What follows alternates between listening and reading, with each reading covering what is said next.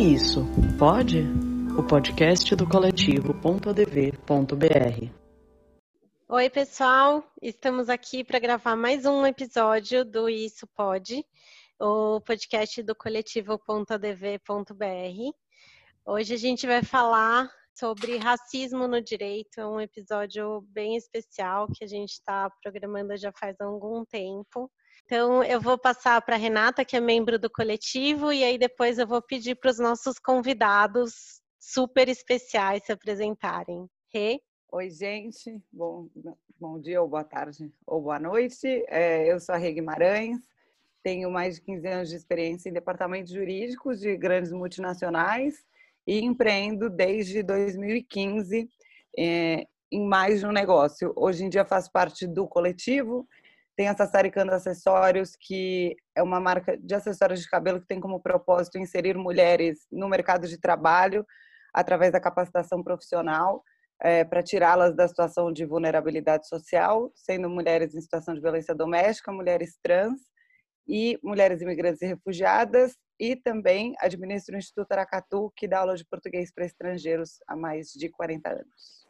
Acho que agora a gente pode apresentar os nossos convidados. A gente trouxe aqui esses quatro integrantes maravilhosos do Pretos no Direito.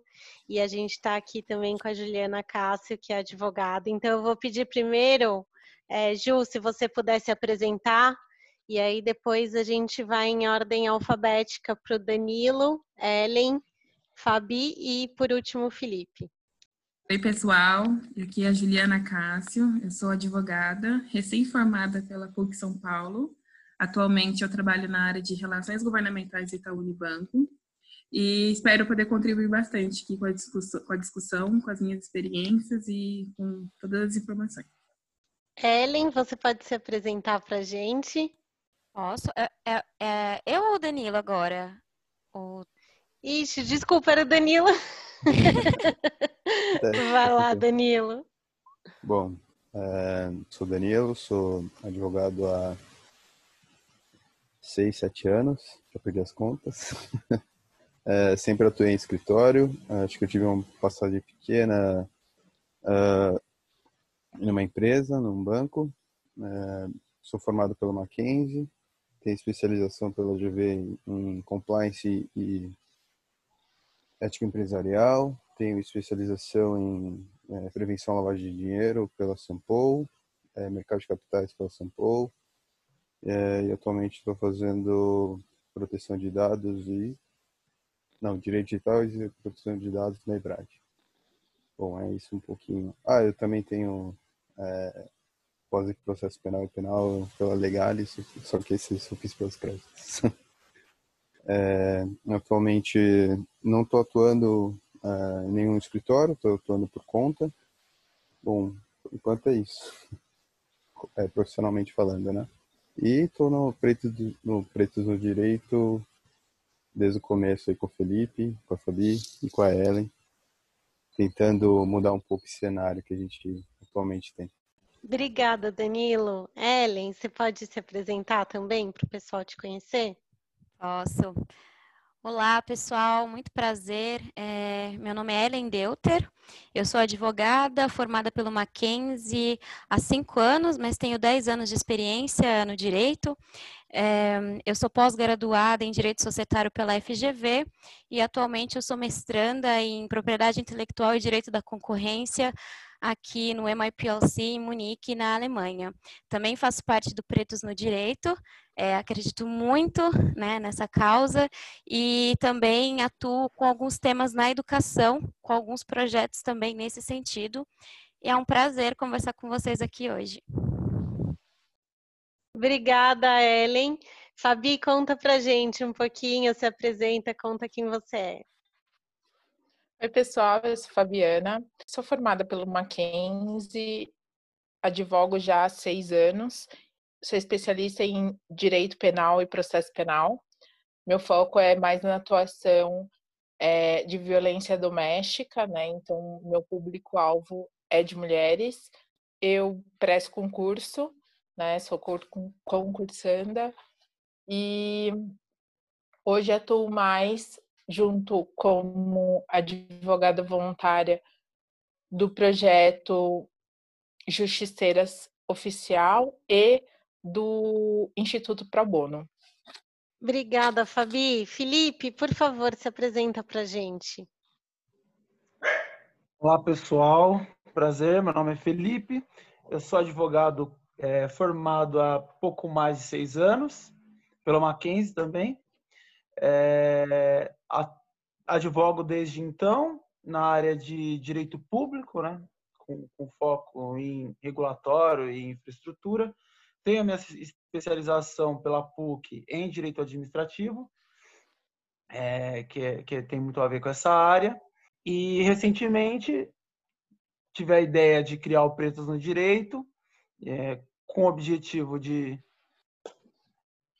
ajudar na inserção do, de, de profissionais negros no mercado. E aí estou contando com a grande ajuda desse timaço aqui, que vocês já conheceram. Obrigada, gente. Eu não sei, é, Felipe, Fabi, Danilo, Ellen, se vocês querem explicar um pouquinho do Pretos no Direito antes da gente começar aí a parte das perguntas mesmo, só para o pessoal entender como é que funciona. É, se quiserem já dar o arroba pretos no direito aí de vocês, aí depois a gente começa na nossa discussão. Acho ótimo. Acho que o Fê pode explicar, né, Fê? Boa, posso sim.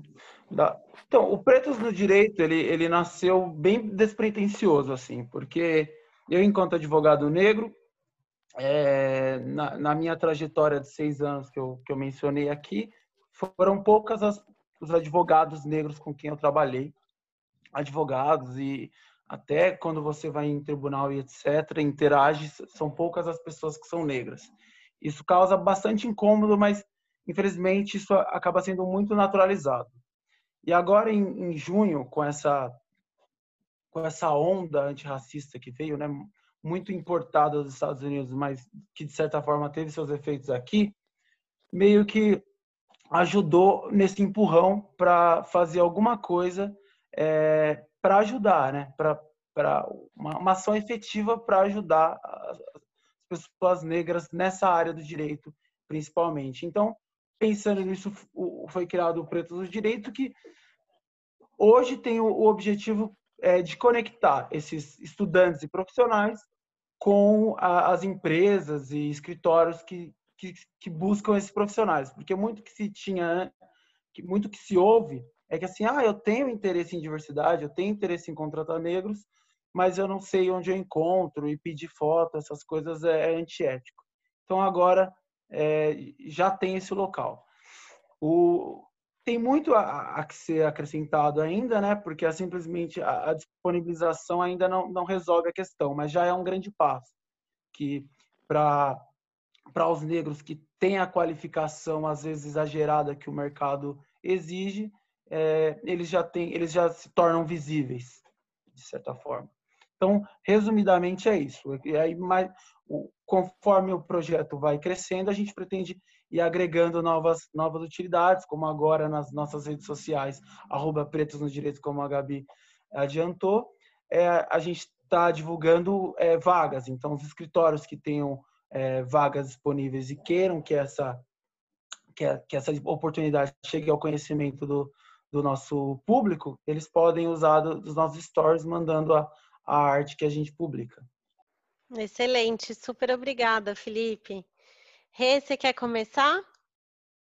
Sim, vamos lá. Oi, gente, bem-vindos. É uma alegria ter vocês aqui com a gente. Acho que vai ser um podcast muito, muito especial. Então, minha primeira pergunta é a seguinte: como eu falei na, na, na, minha apresentação, né, eu trabalhei muito, muito tempo em departamento jurídico de multinacionais, de empresas grandes, e nunca tive nenhum colega ou nenhuma colega negra ou negro. No meu ano da faculdade, eu também me formei na PUC como a Ju, de 500 alunos, eu, a gente tinha um colega negro. Eu, o que eu queria saber de vocês é se vocês enxergam essa falta de representatividade, que, que também acontece né, nos grandes escritórios, como resultado direto do racismo estrutural ou não só dele, não só do racismo estrutural. Então, é um resultado do racismo estrutural, porque a gente entende que ele tem diversas ramificações de atuação, né? Como, por exemplo, o racismo institucional, onde tem uma diferença de tratamento entre negros e brancos de forma direta ou indireta, e de modo a privilegiar, né, um determinado, uma determinada pessoa a outra. E por isso que a gente entende que há profissionais negros qualificados no mercado, mas tem um filtro, e esse filtro é o racismo velado, né? Que para esse ingresso desses profissionais, para atuação em grandes escritórios ou em grandes empresas, né? É, a gente sabe que tem aqueles pré-requisitos básicos elitistas que só um nicho de pessoas pode concorrer àquela vaga. E e até aquela universidade de elite. E querendo ou não, aqui todos os participantes hoje participaram né, desse nicho de faculdade de elite, então sabemos que isso acontece. As melhores vagas são reservadas às faculdades de ponta, de ponta, né, que eles chamam, né? A gente sabe que nem todas as pessoas têm acesso, primeiro, a concorrer de igual para igual no acesso dessas vagas de universidade.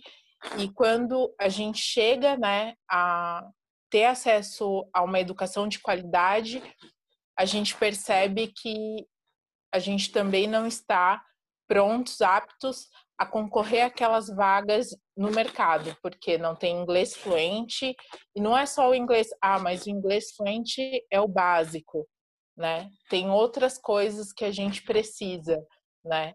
Ter uma, eles dizem que tem aparência, tem, mas a gente sabe que não é só aparência, é aparência de ser branco.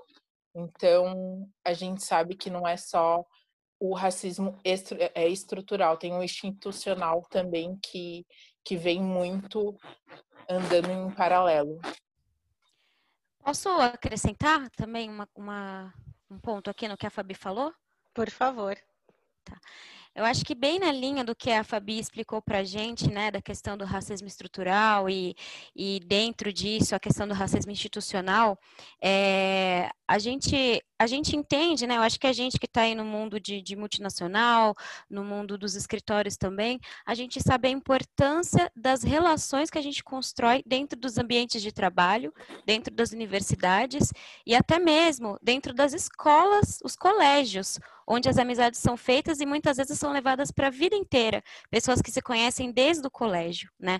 Então, eu acho que é, é, também é um ponto é, você conseguir ingressar em alguns lugares, você precisa de relações, porque você precisa de indicação para você conseguir assumir cargos de liderança, geralmente são indicações, né? Então, acho que já, já surge uma barreira aí, nesse momento, a questão da relação com as políticas públicas implementadas né, no Brasil ao longo dos anos, a gente vê sim um aumento dos alunos negros é, nas faculdades de direito, ainda também nessas faculdades que são chamadas de faculdades de ponta, mas muitas vezes são alunos negros que não tiveram condições de fazer um intercâmbio para aprender uma língua uh, e a régua sempre está subindo. No momento que você consegue entrar numa universidade que é chamada de ponta, você precisa da língua que você não, não teve. É, no momento que você consegue a língua, é, você está concorrendo com alguém que tem a mesma qualificação que você, mas algumas vezes você, você vai ali para a entrevista com Black Power ou com ou de trança, e aí a pessoa que tem a mesma qualificação que você, mas tem uma imagem que as pessoas entendem ser mais adequada no mundo de, do direito, a pessoa ela tem vantagem por conta disso. Eu acho que uh, esse também é, é outro ponto. A régua sempre sobe, quando a gente consegue chegar, a régua sobe, e tem uma coisa que vem ali de uma herança mesmo, né? A gente sabe que as relações são muito importantes. Então, além das questões explícitas também que a gente vê de racismo, eu acho que tem esses pontos aí que, que é algo que a gente carrega aqui, aqui no Brasil. É, mais para frente, eu queria até comentar um pouco a minha experiência no trabalho foi muito diferente disso, mas eu sei que é a exceção, infelizmente bem brevemente na linha do que a Ellen falou, porque é, é, essa questão às vezes ela é muito colocada, por exemplo, do porque com certeza assim para todo mundo que, que entende esse tema é, tem essa correlação entre o racismo e a questão social, né? Então, é, geralmente a pessoa negra veio de uma condição social, é, econômico-social é, mais difícil e etc, e etc. E isso acompanha ela por toda a vida dela na construção até da, do currículo dela. Então, esse é um fator que, que é, afeta muito a, a, a, o ingresso de pessoas negras na, na, carreira do direito, que acaba sendo elitizada. Mas um outro ponto que a Ellen falou que é muito importante é exatamente isso.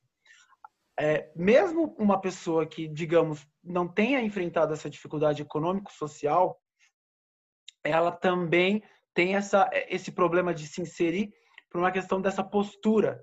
Então, cria-se um, um, uns critérios objetivos para avaliação de pessoas, quando na verdade esse critério ele tem aquela subjetividade. E é muito difícil você denunciar esse tipo de coisa, porque é, em nenhum momento eles te falam que eles não te contrataram por conta disso. Então, é, é, é um ponto. Porque a questão econômico-social, no Brasil principalmente, é muito importante, porque isso acompanha a pessoa negra aqui. Eu, por exemplo, eu vim de egresso de escola pública e, e, e fui bolsista na faculdade. Então, eu, eu tive essa dificuldade econômico-social, mas, além disso, é, partindo de um, de um, cenário hipotético de uma pessoa que nasceu numa classe média, classe média alta e etc., ainda assim tem essa trava por essas questões. Até entra um pouco do, do, dos vieses inconscientes que, que tem se tratado muito ultimamente. Exatamente. Eu acho que, é, sim, respondendo diretamente a pergunta da Rê, o racismo estrutural ele é o fator é, determinante para como é que vai ser a nossa ascensão profissional, mas não tem como falar que o racismo estrutural ele afeta só em um momento da nossa vida, né? Então, ele passa por desde o momento que a gente nasce. Então, é, todas as pessoas negras elas têm é, desde o momento em que elas, enfim, são postas ao mundo um histórico de desigualdade e, por que não, de injustiças. Então, quando você está nesse meio acadêmico, e eu falo isso de uma experiência muito pessoal, é, tem o primeiro choque cultural, socioeconômico, é, você se vê justamente com um mercado muito agressivo e que precisa de uma régua muito alta, uma cobrança muito alta, e que, enfim, você tem que sempre trabalhar é, um pouco mais para conseguir estar tá no nível dos seus concorrentes. E ainda mais quando a gente trata que todos nós viemos de, de faculdades de ponta, como o mercado costuma é, pedir, e a gente sabe que é, é, é bastante difícil você ter de pronto todas as qualificações. Só que também é uma coisa que acontece que a partir do momento que você entra, é, acho que a maior dificuldade que a gente tem também é de quebrar os estereótipos que a gente já é criado. Então, mostrar que conseguimos fazer mais ou que tem que ter uma produção melhor, maior, mais eficiente. É, acho que é um reflexo muito grande de como que o racismo estrutural e institucional afeta diretamente nas nossas carreiras. É, tem mais um ponto, acho que não falaram. Uh, tudo isso que eles falaram é, são complementares. Né? Fora que a experiência profissional, psicologicamente para a gente, é muito diferente, entendeu? É, um tombo que a gente toma, que a gente toma é, parece que é, é duas vezes maior. E, e, no dia a dia isso reflete muito até na forma da gente trabalhar, entendeu? É, e essas coisas vão minando até chega um certo ponto que às vezes tem gente que desiste, tem gente que muda de área e é uma coisa realmente cansativa para o dia a dia já vou até então engatar nessa, nessa próxima pergunta. É, a gente não tem dados né, de, de quem se formou e desistiu, a gente não tem esse mapeamento, né? Acho que é mais um problema que a gente discute muito, que é a falta de dado. A gente não tem quantos advogados e advogadas negros, a gente tem escritórios de advocacia ou departamentos jurídicos no país, a gente não tem um mapeamento mais estruturado disso, né? Eu queria que vocês contassem um pouco por que é importante a gente ter isso, a gente ter essa informação. É, eu sempre acho que com números fica mais claro para a gente entender a representatividade, né? É, então, queria saber de vocês por que, que é importante a gente ter um mapeamento bem completo. Primeiramente, deriva muito do que se tinha e agora está sendo desconstruído no Brasil, dessa questão da democracia racial, que eh, leva a, a, a uma, a uma impressão, a um, a um entendimento de que se você faz mapeamentos baseados na raça, você é aquele ponto, aquele conto de que se você não falar do racismo, ele deixa de existir, que é uma falácia. Então, dentro dessa história de, do, do, do da, da, democracia racial que, que, que, se vendia, que se, agora são cada vez menos pessoas compram esse discurso no Brasil, é, de um modo geral, é, a criação de dados em que se coloque a raça como como como critério é, é bem escassa e no direito tem isso tanto que o, o, estudo que basicamente o único que se tem é um bem simples feito pelo César que reuniu apenas nove advogados e, e que já traz um resultado alarmante de 1% da, dessa população ser de advogados. Então, é, eu acho que. Mas aqui eu só estou falando da falta de dados, então, é né, bem da, da parte inicial da questão, que eu entendo que essa falta de dados se dá muito em relação a isso, de não se querer apontar esse, essa, essa doença que a gente tem para para se reconhecer que ela precisa ser tratada. E seguindo, acho que o, uh, isso que o Felipe trouxe, que é muito importante, né? Que é, realmente a gente verifica que, que os dados não estão postos, é muito importante a gente ter em mente, inclusive uma advogada que é super ativista é, me passou esse ponto de vista numa conversa que a gente teve e eu achei muito interessante. É, as empresas e os escritórios, eles é, se preocupam muito com números, né? Na verdade, o tipo de sociedade em que a gente vive é muito pautado em número, em resultado. Então, como a gente lida com uma questão que é tão importante, né? Falando de equidade, sem saber número, sem ter meta, né? sem entender qual é o real cenário. A gente empurra tudo isso para debaixo do tapete. Então, acho que a importância de ter dado é que é, o tipo de sociedade que a gente vive é uma sociedade que é baseada nisso. Então, como que a gente resolve a questão? Né? Não, não é fingindo que não existe, como o Felipe é, falou aí para gente. Eu concordo muito com o que a Ellen e o Felipe disseram, mas e eu acho que isso só evidencia cada vez mais o problema que o racismo é em toda, enfim, na nossa construção social. Porque se a gente tem uma sociedade, se toda a nossa construção ela é pautada é, por indicador, por indicadores, por números, por que que analisar essa ausência, essa invisibilidade não se torna uma prioridade também? É, eu levantei aqui um mapeamento que foi realizado pelo CERT, que é o Centro de Estudos de Relações de Trabalho, e ele ouviu é, 3.624 pessoas de nove grandes escritórios aqui de São Paulo e fez uma relação de quanto, como que era a presença negra, como que estava a participação de pessoas negras é, em seus ambientes. E aí a gente teve 9% apenas de negros que são considerados, são considerados pretos e pardos, 9% representa de estagiários e não tem nenhuma porcentagem para advogado júnior, pleno, sênior, sócio, ao passo que estagiários é, brancos representam 10%, advogado júnior 13%, advogado pleno 13, 12,5%, 12 advogado sênior 11% e sócios 11%. Ou seja, fazer essa, é, esses dados para mim são prioritários, são importantes e por que que também não tem tanta importância e tanta relevância para, enfim, desenvolver um, plane, um planejamento um pouco mais objetivo, estratégico e, enfim, é, inclusive. Eu não sei se, se a Fabi e o Danilo querem complementar. Eu queria só complementar uma coisinha com um dado que saiu ontem. É muito triste a gente falar sobre o censo da advocacia negra, porque até então a gente olhava para trás e sabia que tinha poucos advogados negros atuantes.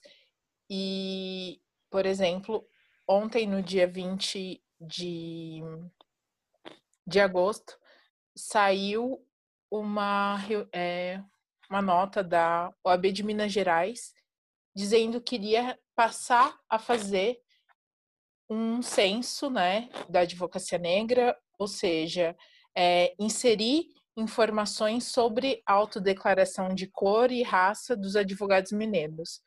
Então, a gente entende que até esse ano não tinha como é, ter essa noção, né? De quem são, quantos são. E, e é assim para praticamente todas as ordens dos advogados do, do país, tanto também a nacional. E, e por conta disso, eu acho que se justifica ou tenta se justificar muitas violências que esses profissionais vivenciam. Por exemplo, é, teve uma campanha da OB Nacional é, tentando homenagear a advogada negra e nesse post do Facebook teve diversos comentários, né, querendo deslegitimar essa essa homenagem. Mas eu entendo que essa homenagem ela não é efetiva porque não tem dados. Então fica muito jogado isso no ar, né? Uma homenagem à advocacia, como se, né? A gente sabe que existe, a gente sabe que tem profissionais, mas fica difícil das pessoas entenderem a importância de uma campanha quando não tem números, não tem dados. É, eu acho que outro, outro dado que teve é, recente, teve uma iniciativa do único conselheiro negro da OAB Federal, dentre 81 conselheiros, né? A gente tem um único negro e ele protocolou esse pedido para que é, exista um mínimo percentual, que ainda é pouco, considerando né, com a composição da nossa sociedade, que vamos lembrar, ela é formada majoritariamente por negros, é, mas ele propôs que tenha pelo menos 30% de conselheiros negros na OAB federal, né? Então, realmente, assim, é, acaba que vira um ciclo vicioso, né? A gente tem poucos negros dentro é, do, dos escritórios, dentro das companhias, continua, consequentemente, tendo um baixo interesse para se ir atrás dessas informações.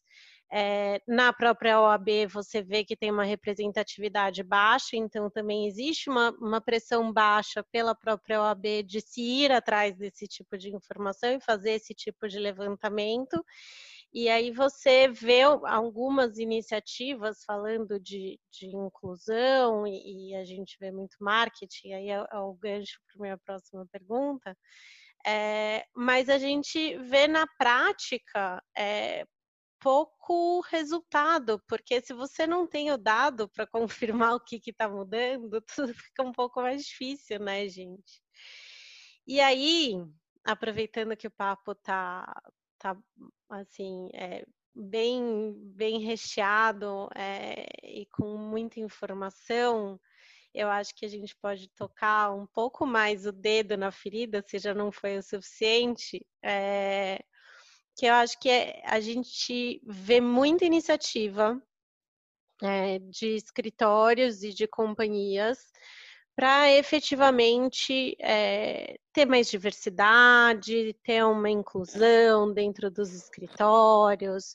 A gente vê propaganda e vê iniciativas e, e associações. Só que a verdade é que existe uma dificuldade cultural dentro dos escritórios de, de trabalhar o acolhimento a, a essas pessoas. Então, você vê que realmente existe, existe uma propaganda, existe, é, como a Ju falou, até nessa base, é uma quantidade que ainda muito timidamente está aumentando é, de pessoas negras, mas é, essas pessoas se veem dentro de um ambiente depois da contratação que ele é hegemonicamente branco, né?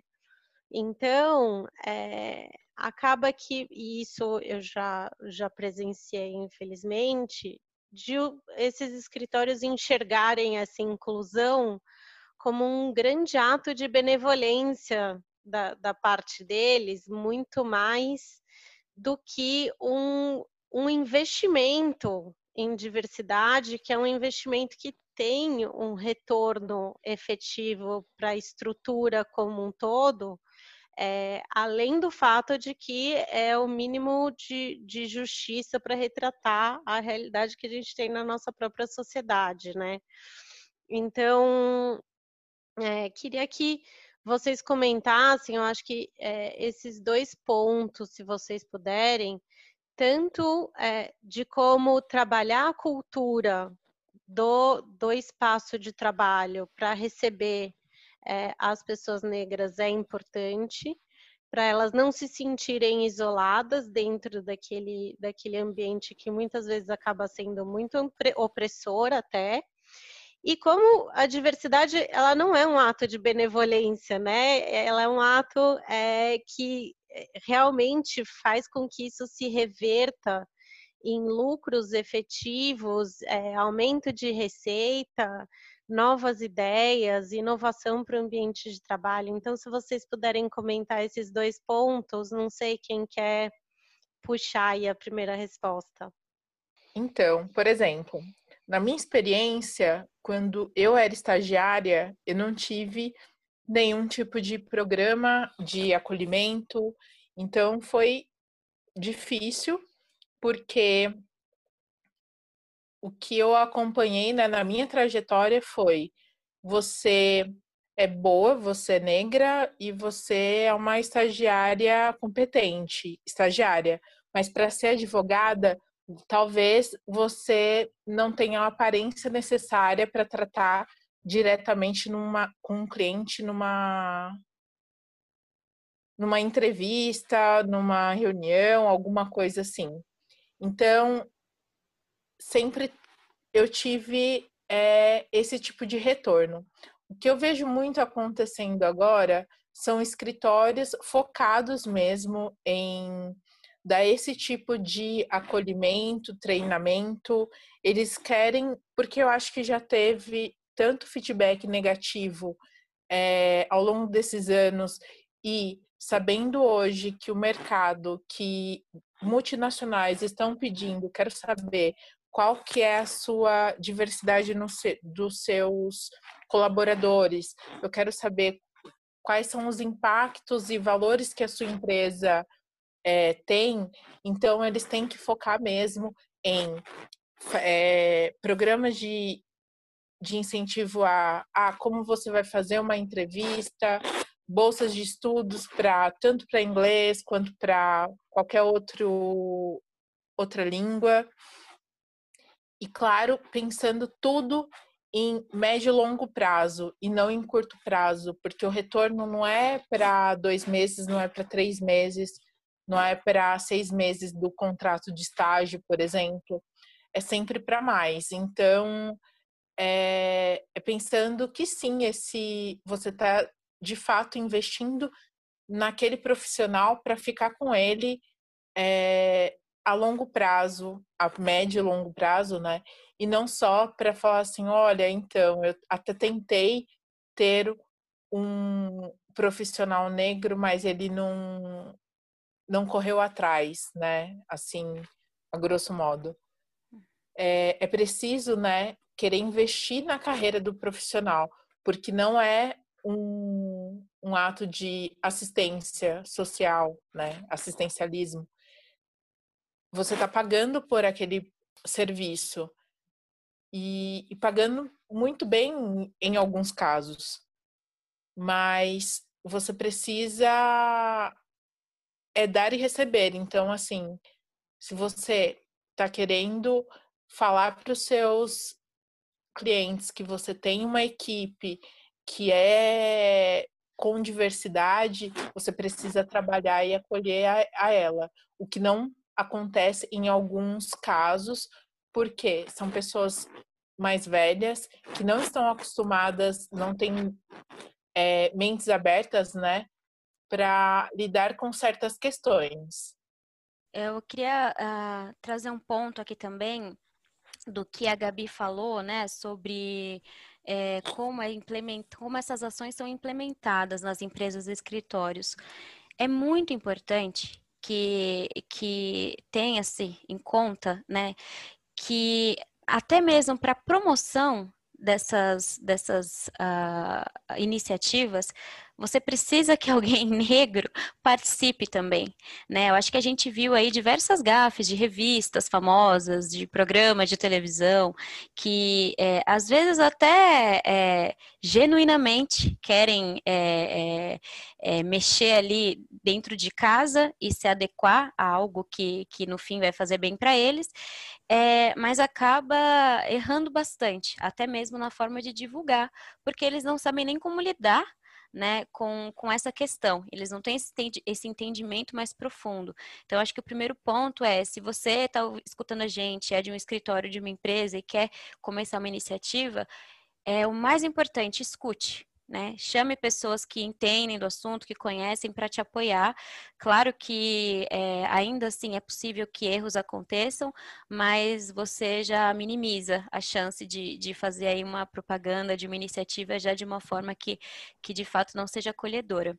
Eu queria complementar um ponto que é, dentro da questão da benevolência que se coloca muito, que assim, realmente, por uma questão de justiça social, é um absurdo um país em que 54% da população é negra, você ter 9, 1, que seja 10% de advogados. Mas é, é importante analisar isso também sobre enfoque econômico, porque tem estudos da McKinsey que comprovam que é, empresas que têm maior diversidade na sua estrutura de comando tendem a ter mais lucratividade. Então, é, pensando estritamente em dinheiro, é, quando se fala em investimento, não é só um investimento na pessoa, é um investimento na instituição. Então, a, as empresas também têm que ter esse, esse olhar, que elas estão perdendo dinheiro por não serem diversas, além da questão é, social.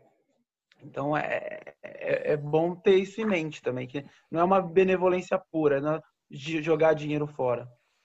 É, é só para só, só que... vou só vou Danila trazer aqui o dado que o, o, tá. o, o Felipe comentou. Eu tenho ele aqui em mãos. É, ele basicamente fala é, que as empresas com mais diversidade na liderança elas apresentaram 45% mais chance de aumentar o seu market share e 70% mais chance de capturar novos mercados. É, eu acho que a gente deu uma floreada também no que acontece realmente, sei lá, no, nos escritórios, né? Porque esse uh, papo de, de engajamento ocorre muito mais na, nas empresas do que propriamente nos escritórios, né? Até porque quem é a liderança dos escritórios é homem hétero, cis, é branco, né? E, realmente não, não, não entende o, essa diversidade que a gente tanto propõe. Então, eu acho que ainda vai demorar um pouco para, de fato, realmente ter uma diversidade, principalmente em grandes escritórios. Até pela cultura que existe no mundo do direito, a gente é muito arcaico em tudo. É, muitos dos nossos profissionais é, têm aquela mentalidade é, antiga, por exemplo, sei lá, é, até de, de, de tratativa, sabe? É, eu não sei como é que alguns profissionais conseguiram lidar nessa pandemia de não de fazer reunião virtual, porque existe muito desse tipo de situação. É, outro ponto também, é, principalmente em grandes escritórios que eles pedem mil características do, do candidato, por exemplo, é, faculdade de primeira linha, que isso ainda existe, esse ponto ainda não deixou de existir, é que dirá a inclusão de, de pessoas negras na, de fato a gente está caminhando bem devagarzinho, é, um passos bem curtos. É, eu acho que essa é a realidade. É, não tem como florear isso. Eu acho que é isso. É, se eu puder só complementar é, com, com essas informações e tentar fazer um, um resumo para a gente é, ver se vocês querem conversar mais alguma coisa. Eu acho que a gente falou alguns pontos bem importantes, né, né nesse, nessa última conversa, e eu acho que é, é legal a gente também ter uma, um andamento propositivo, assim. Então, o que eu vejo, é, primeiro, é que existe essa primeira barreira de entrada, né? Então, eu acho que tem ainda muitos lugares que entendem que é, tem diversos requisitos que precisam ser exigidos para a entrada daquele profissional dentro daquela estrutura. E muitas vezes, por exemplo, um estagiário que vai lidar com contencioso, ele não precisa ter inglês fluente, mas é que é tão da prática da maioria dos escritórios colocar como requisito inglês fluente que acaba constando lá, isso é uma super barreira de entrada. Outra coisa que vocês falaram é a, a questão da, das faculdades de primeira linha. É, eu acho que tem que ter, é, quebrar esse paradigma é, de que você só vai encontrar advogados bons em escritórios de primeira linha, é, até porque eu acho que o benefício que você tem quebrando com esse requisito é justamente de inclusão e mais diversidade dentro da sua estrutura. E aí esse, a gente passa para para a segunda etapa, que é tudo bem, a gente quebrou esses requisitos, essas pessoas estão dentro da nossa estrutura, mas a estrutura está realmente preparada para receber? Quer dizer, é, essas pessoas elas vão se, se, se sentir bem ali dentro?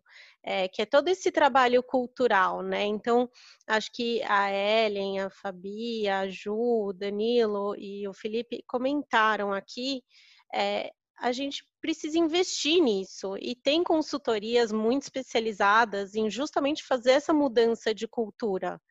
É, e qual que é o benefício de você ter essa, essa maior diversidade? É lucro, gente. É, além da justiça social, que eu acho que deveria já ser motivo suficiente para todo mundo falar assim, é um absurdo eu olhar em volta e só ver pessoas brancas ao meu redor, mas se a pessoa não consegue enxergar o absurdo que é isso, é, ela entender que isso vai se reverter em lucro para essa estrutura. A gente está falando aqui de uma sociedade é, que está entrando numa era de inovação enorme, que você precisa pensar fora da caixinha e trazer é, várias coisas diferentes para você poder está é, tá dentro desse, dessa nova era é, do direito e da tecnologia e toda essa integração, mas a gente está ainda dentro de uma estrutura que é a mesma há 300 anos, entendeu?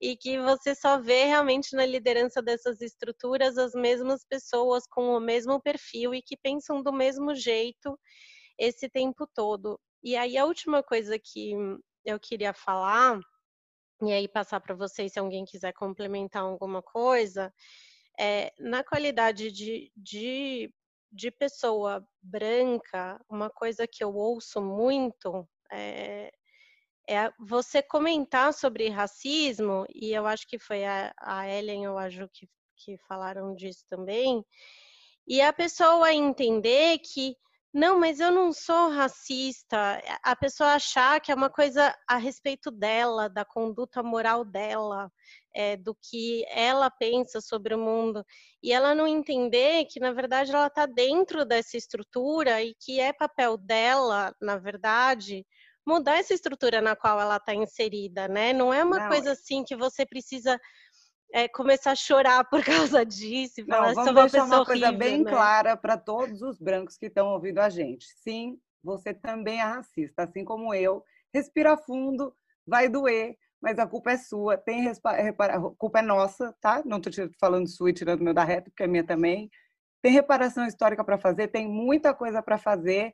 Respira fundo e entende que isso sim é sua responsabilidade. Quem criou o racismo foi a branquitude e é nossa responsabilidade fazer com que isso termine. Então, dá uma respirada fundo, para de tirar o seu da reta, porque o seu está na reta, a responsabilidade é toda nossa. Só para isso ficar claro, gente. Total. Não adianta chorar. Chorar é, não adianta. Chorar não resolver. Chorar e achar.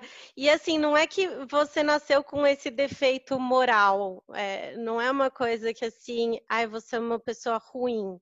Não, você tem que reconhecer que você está nessa estrutura, que você tem responsabilidade de mudar, que você tem atitudes para fazer, para é, realmente assim o cenário do jeito que ele é hoje, ele é ele atenta contra toda a estrutura que a gente tem na sociedade é, e ele é muito agressivo.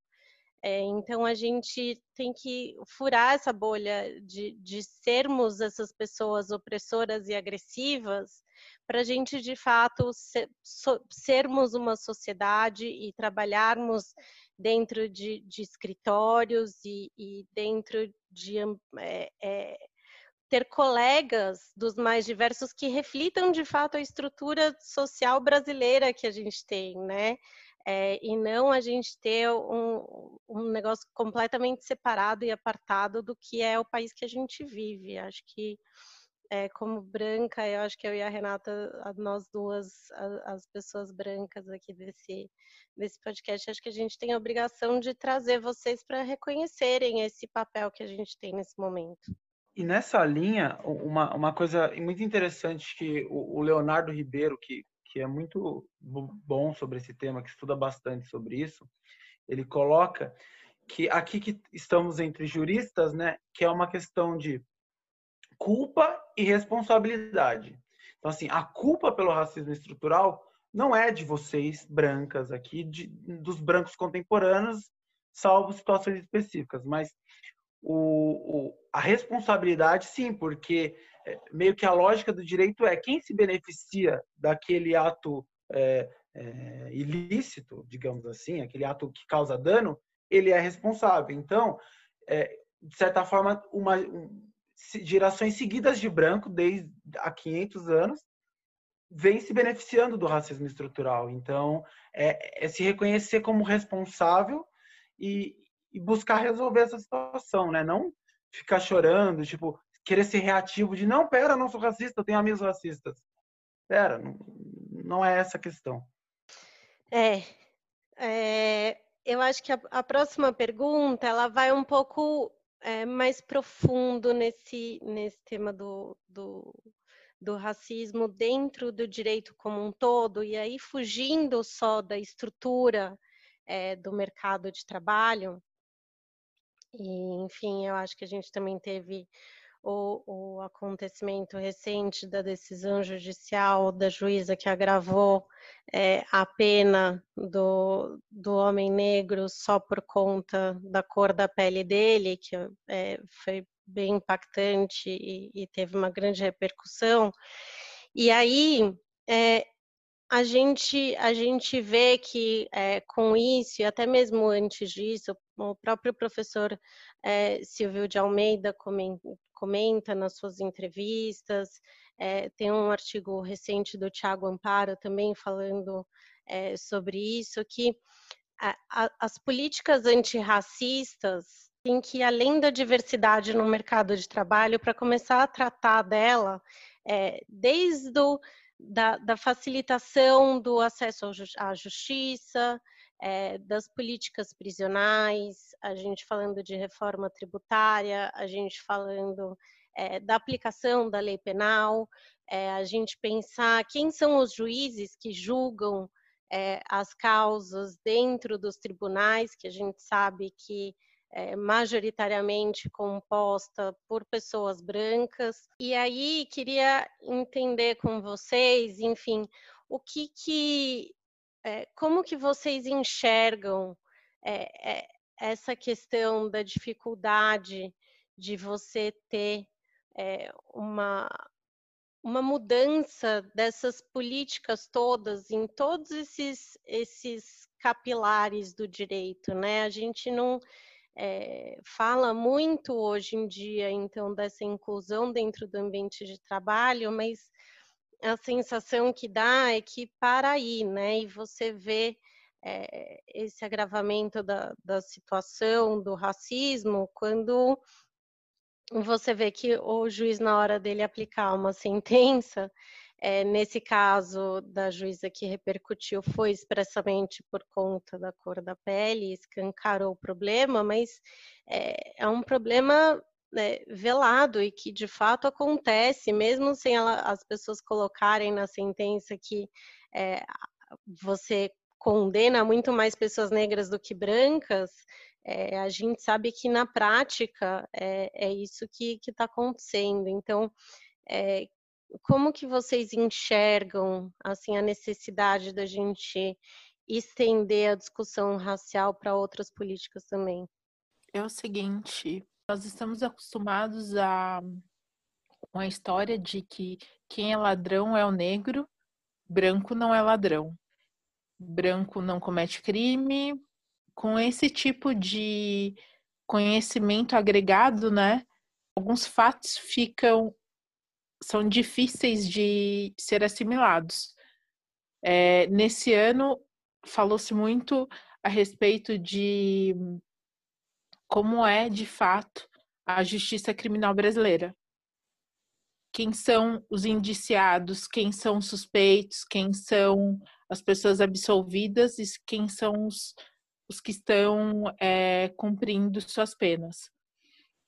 Nós temos muito mais suspeitos brancos no Brasil do que suspeitos negros. Entretanto, quando passa pelo filtro ali da magistratura com os julgamento é, com juízes que são maioria branco, homem de 47 anos, é, que esse é o dado, que é a média de idade. Uma pessoa que é católica, que é heterossexual, ela não consegue é, ter empatia ou se colocar na pele daquela outra pessoa que tá ali negra e consegue né, o canetar muito mais severamente do que uma pessoa branca porque ela se reconhece.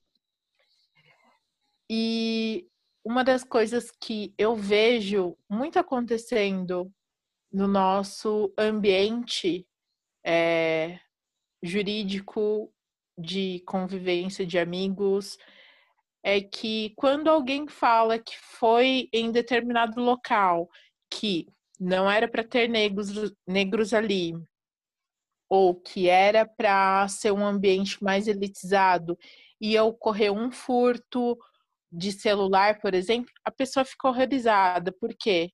Porque na cabeça dela, ali não era para ocorrer, então, um furto de celular, porque só tinha pessoas brancas. Porque para ela, brancos não são ladrões.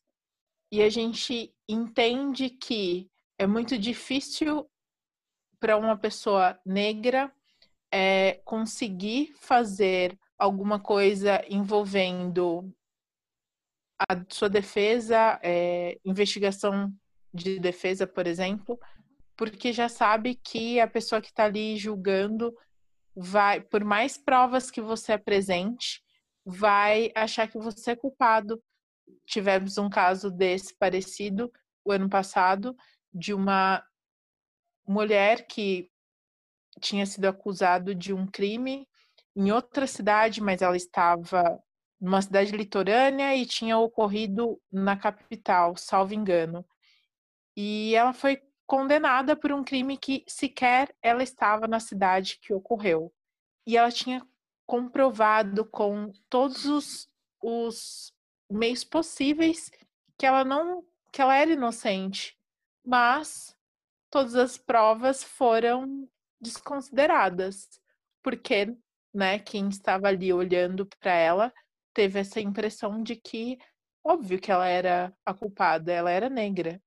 E a importância de você ter cotas para ter um acesso de uma magistratura mais negra, algumas pessoas acham que é desnecessário isso, porque uh, os profissionais negros já conseguiram, então, a graduação, então é, está tudo ok. E não é bem assim. E a mesma coisa que é para você advogar, por exemplo, para alguém que está querendo alguma coisa de previdência social. As pessoas que procuram né, a Justiça Federal envolvendo a Previdência Social, a sua maioria é pessoas mais vulneráveis. É um ambiente que precisa ser acolhedor para essa pessoa que não fez faculdade e se depara com uma pessoa que tem muito estudo e que fala muito difícil. Então, eu escutei muito isso na minha vida cortar o juridiquês. Porque as pessoas elas precisam te entender.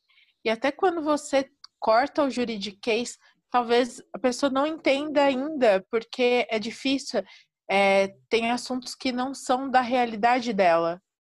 E fica difícil mesmo a compreensão. E o, seu, e o ser antirracista, né, vai, abrange muitas coisas. Tanto a forma de você falar, porque você está falando com uma pessoa que talvez não seja do seu, do mesmo estado social seu.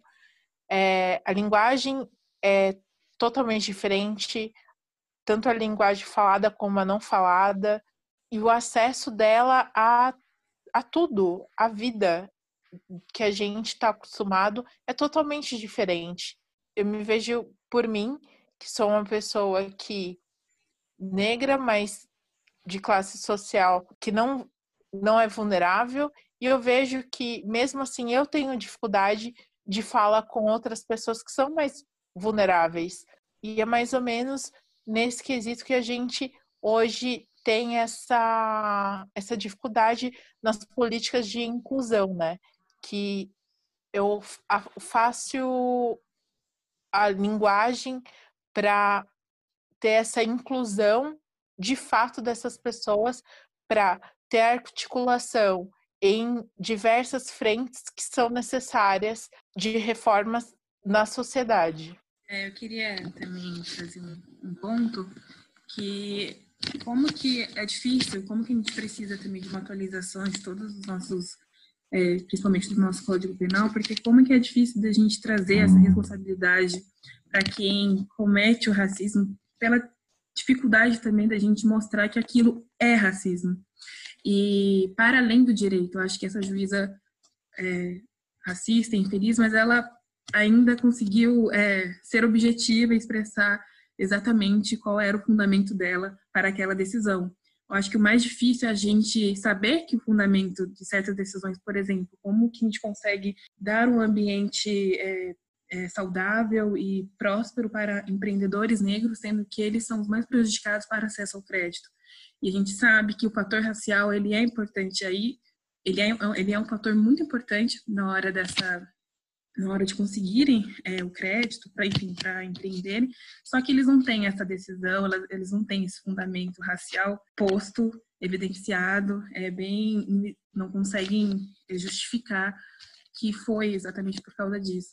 Então para mim eu acho que a, mais, a maior dificuldade é a gente provar o racismo é, pautar realmente as decisões e, é, e as ações com base nele e, a, a, e daí a grande necessidade da gente ter pessoas negras é, no, no, universo jurídico, no ambiente jurídico e durante esse processo legislativo, né, de, é, judiciário, para que possa realmente trazer esse marcador de raça em toda a nossa construção. É engraçado, né? É, acho que na semana passada, é, numa conversa, a gente estava falando sobre a empatia, né? E uma semana depois, aquela juíza deu aquela sentença. Foi exatamente no ponto que a gente conversou.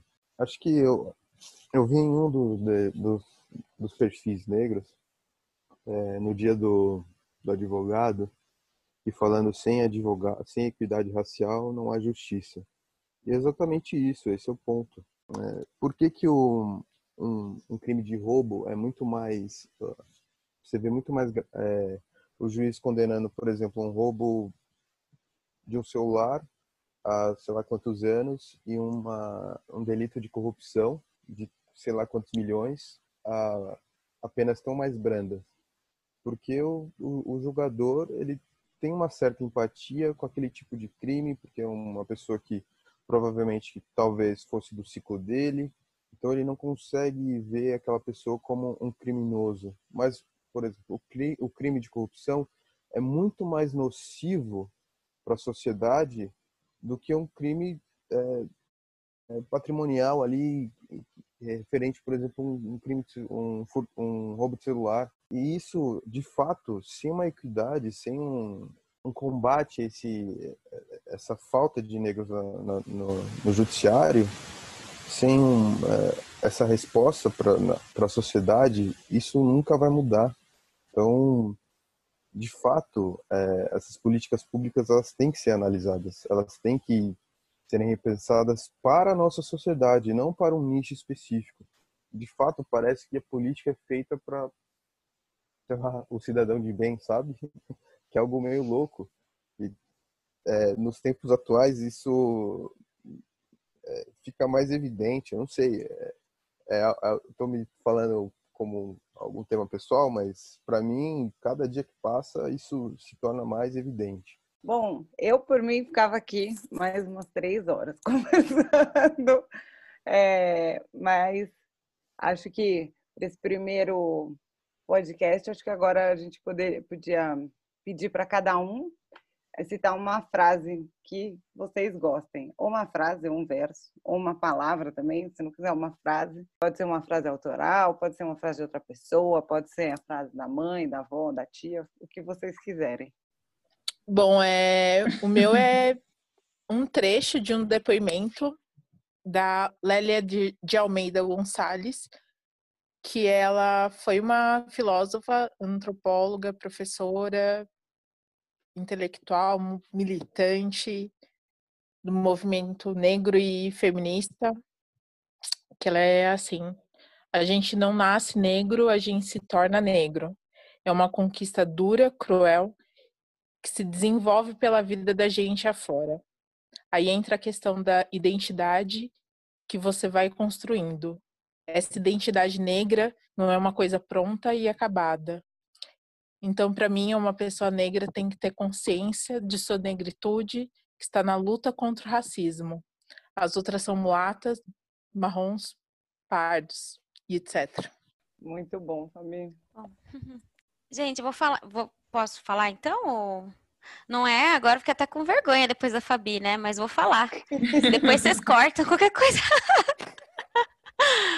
uh, acho que uma mensagem final e muito importante agora falando com as pessoas negras é que a gente ser feliz também é resistência. Acho que é muito importante a gente discutir esses assuntos tão delicados que permeiam as nossas vidas, desde que nascemos até quando morremos, mas também é importante que a gente também respire fundo e que a gente respeite nossos momentos de felicidade também em meio à luta, porque isso também é resistência e muita gente já lutou porque a gente tivesse esses momentos hoje. As coisas ainda não estão como a gente espera, mas já estão melhores do que foram e eu tenho fé de que a gente vai deixar as coisas melhores também para quem está aqui e para quem vem. Incrível, Boa. Ellen. Boa. Acho que é exatamente isso eu separei uma frase, assim, é, do Emicida, que eu gosto muito de rap. E, enfim, acho que toda a nossa construção musical ela é muito influenciada pela, pela cultura afro, é, afro e negra. Então, a frase que eu separei é Vou devolver o orgulho para o gueto e dar outro sentido para a frase tinha que ser preto. Então, essa frase me toca muito. Eu sempre sempre lembro dela quando vou fazer minhas coisas e quando, enfim, lembro do meu papel aqui. E realmente eu queria reforçar, acho que essa mensagem da Ellen, que nossos momentos felizes também importam muito, porque a gente também não precisa militar todo o tempo e achar que eu tenho um mentor que ele falou para mim um dia, Ju, você não precisa carregar o peso da diáspora. Então, é isso também. Se permita a, a viver os seus momentos felizes, se, permi, se permita também a, a ter momentos de paz, porque eu também tenho fé de que as coisas vão mudar. Eu arrepiei aqui, Ju. Sério, nossa. lindo. Foi lindo mesmo, Ju. Obrigada. Danilo, você quer fazer uma fala final? Bom, eu tinha pensado em uma coisa da Emicida também, mas porque o Emicida, é, para mim, é muito meu guia. Tem um podcast é, que eu aconselho de vocês ouvirem também, que ele fala muito sobre psicologia, muito psicologia negra, é, de, de, tudo que, é, que a gente passa e, e, o que abala na nossa, nossa construção. Bom, mas essa não é a minha frase, é a frase do Mano Brown, e é, eu tenho uma missão e não vou parar. É isso. É, eu vim para eu tenho um, uma vida um pouco sofrida, assim.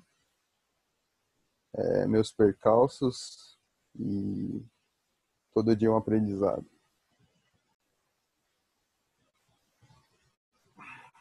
Então é isso. Obrigada, Boa, Dani. Excelente. Ó, todo já vou. Fala, Felipe. Já, daí já faz o, o jabá também. É. Boa.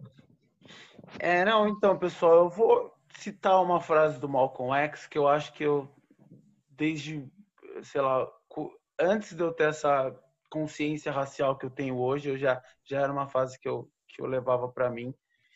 Eu acho muito importante que é, não, não lutamos por integração ou separação, a gente luta para ser reconhecido como ser humano. Então, é, isso é meio que o, o norte de tudo.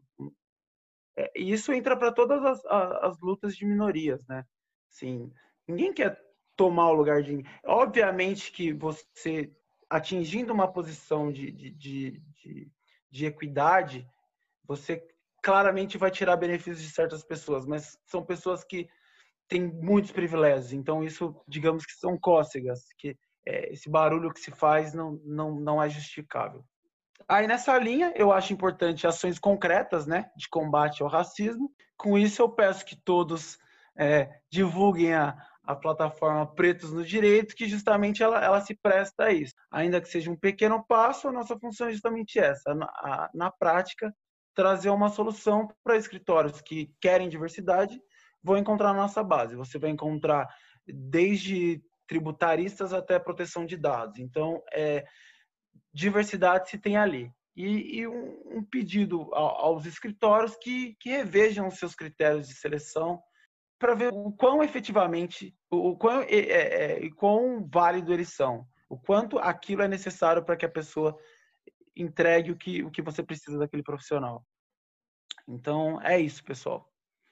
Obrigada, Entre- queridos. Boa. Muito Gabi, Qualquer tem algo? sobre o preço do direito, é só mandar no pretosdireito.gmail.com ou falar lá no, no Instagram. E vai estar o link aqui embaixo também, gente, na É. descrição.